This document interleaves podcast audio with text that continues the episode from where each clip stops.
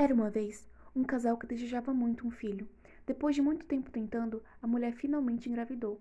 Um belo dia, ela acordou com um desejo enorme pelos sabonetes do quintal de uma vizinha, uma tremenda feiticeira.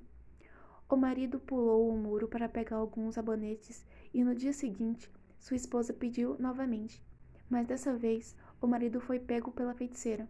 A feiticeira exigiu que o casal a entregasse, entregasse a filha deles para ela quando ela crescesse. Assim foi feito, e a criança recebeu o nome de Rapunzel.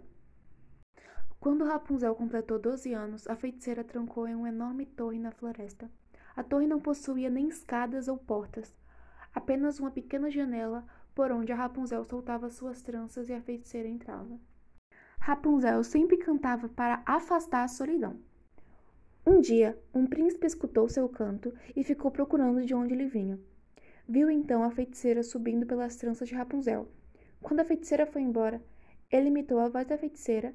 Rapunzel jogou as tranças e ele entrou.